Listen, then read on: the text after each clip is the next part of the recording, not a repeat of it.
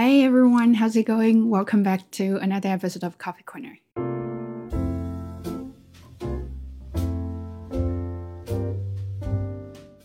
Hey, you want to sit? Yeah. You want a high five? Ah, high five. Okay. So today, as you can see, your Bob is wide awake. Uh, that's because I didn't take him for a walk, but and he still feels sleepy. Uh, I got a few comments about Bob and why he's always sleeping during my video. Uh, first of all, I always take him for a long walk so he can leave me alone to do a video. Uh, that's why he's always sleeping in the video. Um, he's not drugged and he's not abused. He's just, um, you know, uh, I walk him. I walk him a lot so he can leave me alone. Uh, that's the only reason. If you wonder, uh, also, because he's only sleeping for 30 minutes after the video, he will be wide awake, he will be super energetic, and he want to play with me. Uh, yeah, that's Bob. Okay. So today's topic is about books. Yes, uh, I'm very very happy. I got my new book. If you wonder, I can show you. This book is like when I got it, I was like, oh my god, this will be perfect Christmas gift. Look at the color, the red and the green is like like my sweater if you noticed that it's very christmassy and i was so happy because i was debating if i get if i should get a, a ebook or a physical book because uh, I do use my Kindle a lot. It's very convenient, especially for me. Uh, I, I, the only time I have to enjoy a book is at night before bed. So I don't want to carry this and sleep in the bed and then reading like that. So that would be quite challenging for me. Um, but uh, because this is a new book, I can't really find free download. so if I want to buy it on Apple Book and on or on Amazon or any other bookstores, the ebook costs sixteen uh, dollars ninety nine cents. So it's almost a so it's it's actually plus tax is going to be like seventeen or eighteen uh, dollars for ebook. But this book was on sale for twenty four dollars so it's only seven dollars difference, and you can get the physical book, physical physical book like this. I'm like, okay, so you know what? I do enjoy reading physical books, so might as well just get one and see how that goes. So I really thought that was a paperback. Uh, it's just you know simple and smaller one. But when I got it, I was like, I can't believe it. It's, it's like the texture of it. If you want to smack somebody, it will be a good weapon to do that uh, anyway, so I was so happy about it, and all the texture, it's those like a glossy kind of paper, and not only that, uh, I don't know if you can see it. Okay, so something like that, uh, it will be really, really good to read, and with pictures and uh, designs like that. I'm like, oh, this is really good. So I was very happy about it. Um, not only about the design and the quality of the book, it's the content of the book. I first read it, and if you notice, I posted kind of a saying on uh, Bilibili about uh, two paragraphs I wasn't really uh, fully understanding. Then I asked uh, you guys to give me some opinions on that. Uh, that was from free free sample of this book, so I could read a part of it, part of it on uh, Apple Book. So I enjoyed it. It wasn't even the content of it. It was like introduction of it. And I really, really enjoyed it. So that's why I decided to get decided to get this book. And I got it in the first day. I've accomplished uh, some of it. Some of it. Uh, I really love it. I'm very happy about it. Uh, if you are interested in self help book, this is definitely a go to one. So most of the self help books are very chicken soupy. Uh, they will tell you what to do. You should not do this. You should do that. So sometimes it almost sounds like BS. Because if I know, like, of course I know what to do, but the problem is I just don't know why I should do it, and I can't convince myself to do it. And so that's all. Those kind of books always end up being useless, at least for me, right? So this one is different. I like the way she talks. She's my favorite author and TED Talk speaker. Uh, I actually first time I got to know her was from her TED Talks talking about vulnerability. And that was very inspiring. Not only about the content, she is a very, very, very good public speaker. The way she interprets the com- uh, complex ideas is very interesting and very down to earth. It's not like you're talking to a or you're listening to a lecturer or you're listening to a professor or researcher. She interprets complex ideas and concepts in a very simple way that you can actually really enjoy it. And she makes you feel like you will have a lot of aha moments. So uh, I think she has three or four talks on TED Talk, and I've been watching uh, constantly over and over and again. I will list the name uh, down below so you can definitely go ahead and check it out. It was pretty old, uh, but good. And now she has a podcast. I think she has two podcasts. Uh, they're very, very uh, interesting and very inspiring. So if you like her, definitely go to Spotify or Apple Podcasts or wherever you can find the podcast. Uh, type the name. I would live, link I will list it here so you can find her podcast. And she's quite famous as a researcher, and a lot of people know her and I think a lot of celebrities, uh, politicians are friends with her too. Um, very interesting topic.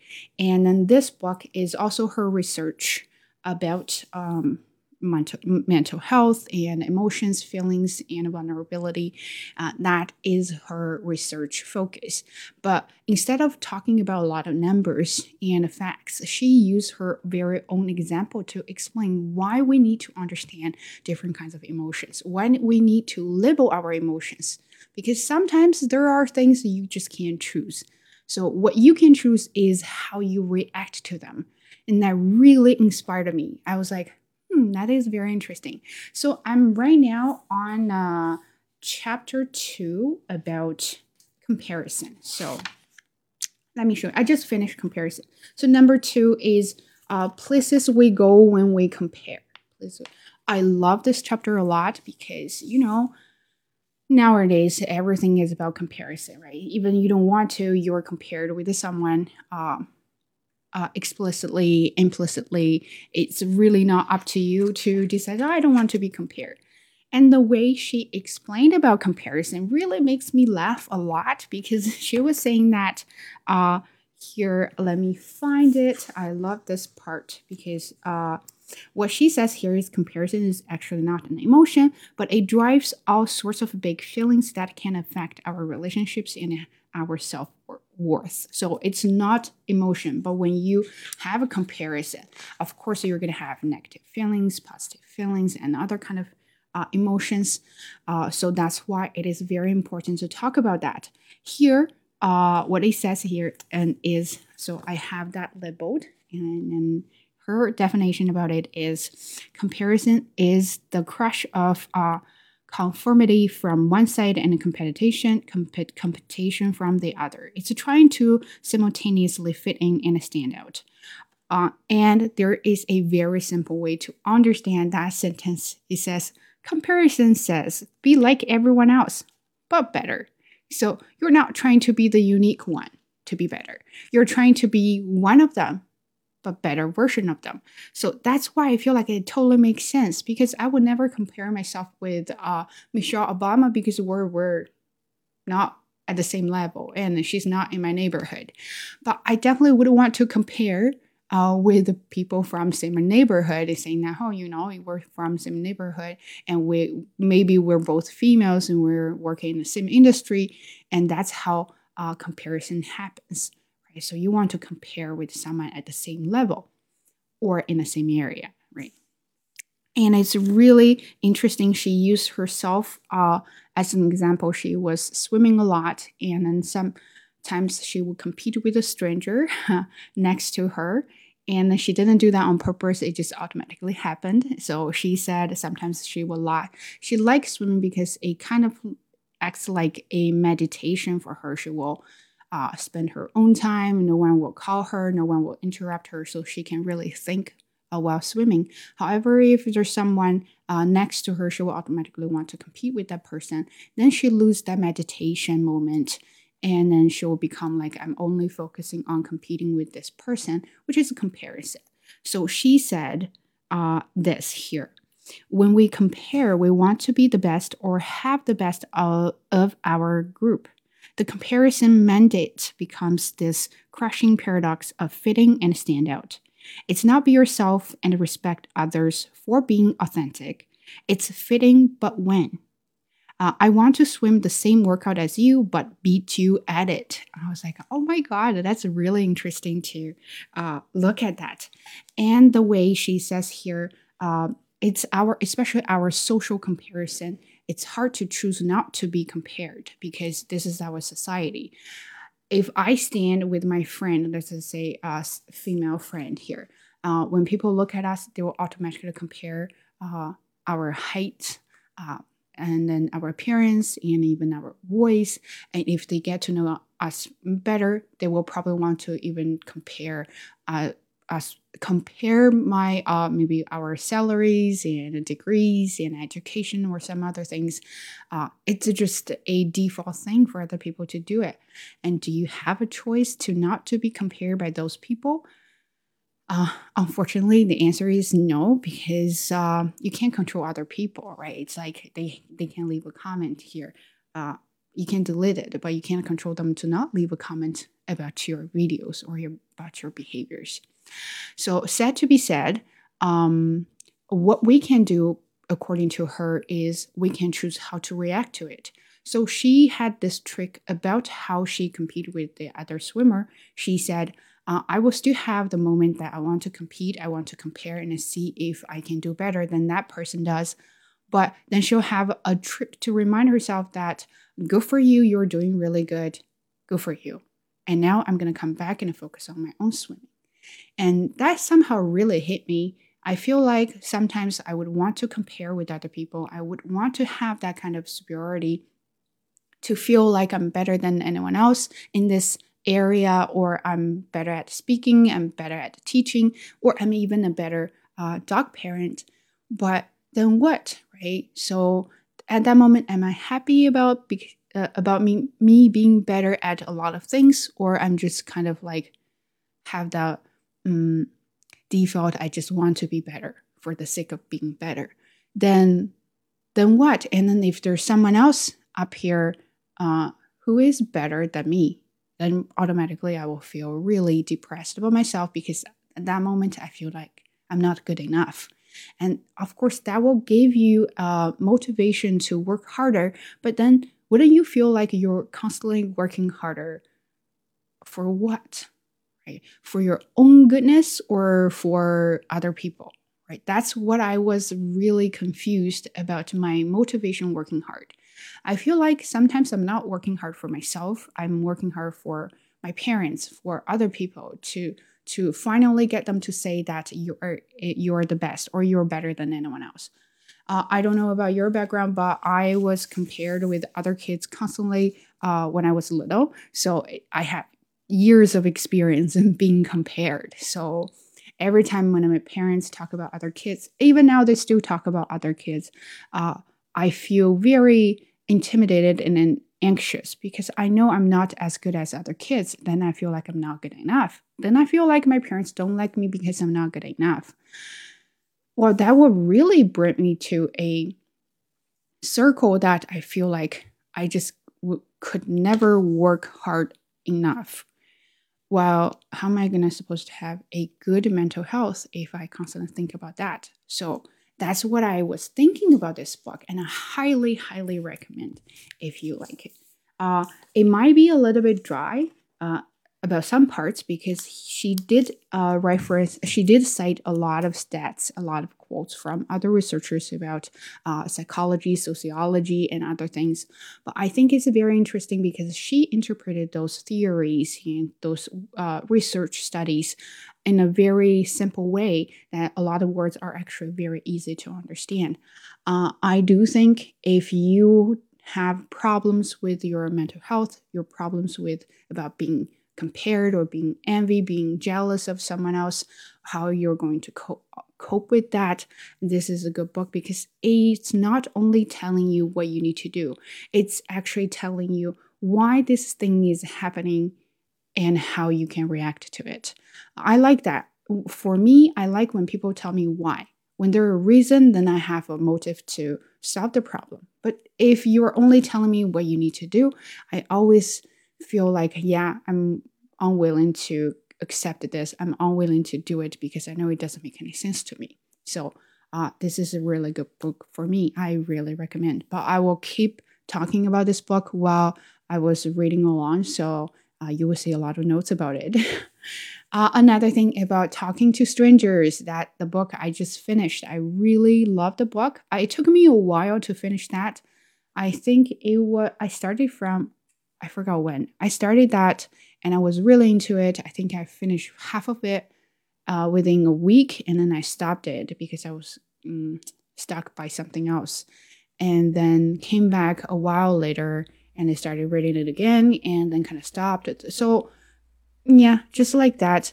Uh, but I do enjoy every single story there. There are true events. Uh, they're based on real stories about why talking to strangers is very important and how talking to strangers is very important. Because what he said there is you never know those strangers when they are in front of you because you you only have a shorter time to get to know them. Uh, and it's not enough for you to know their personality, their background, or what they've been through. And how you talk to them makes everything so difficult because there's sometimes you can misunderstand each other, which causes a lot of problems. If it's just you and me, uh, well, problems can be big, problems can be small. But the last story I was reading is about Sandra Bland and Brian, um, I forgot his last name. It's the way they talk to each other really ended up ugly. Um, so Sandra ended in ended up in jail and killed herself there, and then this guy got fired because the way he was dealing with the case. So all sorts of things. But I was just thinking if in the very beginning, uh, the woman could be realize uh, if the woman could realize that he was a very strict and picky person and he was always targeting on black people, wouldn't she be more careful about what she said or how she reacted to uh, his response? And if this police uh, was more aware of uh, Sandra's emotions and behaviors, or even some get to know uh, what happened to her that day, uh, wouldn't he react too aggressively that moment? uh, to see that you know you got to get out of the car or i will remove you and then finally she, he put her in jail and then she just couldn't uh, stand it and kill herself so i was thinking you know we have these social media platforms and we have uh, a lot of access to a lot of things, but do we really get to know each other? Uh, you are watching my videos. Do you really know me? Uh, you are leaving sweet comments. Do I really know you? sometimes I feel like I want to get to know you more, but it is really hard because it's kind of like a flat world. I can only know you through your comments, uh, and you can only know me through my video. I can be very happy in the video, but I'm actually really sad. Um, because what, what was going on this week. Uh, and Bob, right? So a lot of people saying Bob is always sleepy. How come? And some of that said Bob is really sad. Uh, well, as a stranger to you, Bob really didn't get a chance to explain himself, and you didn't have time and care and attention for that. So that's when misunderstanding happens. What I'm trying to say here is sometimes when it comes to text messages and uh, comments and everything that is in written form, it is just hard to interpret the emotions there and what is behind your text, oh, the emotions, the the your original purpose and everything. It could be all misunderstood or misinterpreted interpreted by other people. Maybe you want to say that for for good cause for a good cause, but then people thought, oh, you're being rude to someone. Maybe I was trying to show you how to do it and I gave you tips and then ended up being showing off or being a teacher here. So a lot of things. That book really made me think a lot. I think how for me, good books make people think. That's how I think about books. If if a book can't make you think, Sure, at least it can't entertain you. If it can't even entertain you after that, you don't remember anything. Um, well, you know, what what is the purpose of reading? So uh, that is my opinion about reading books.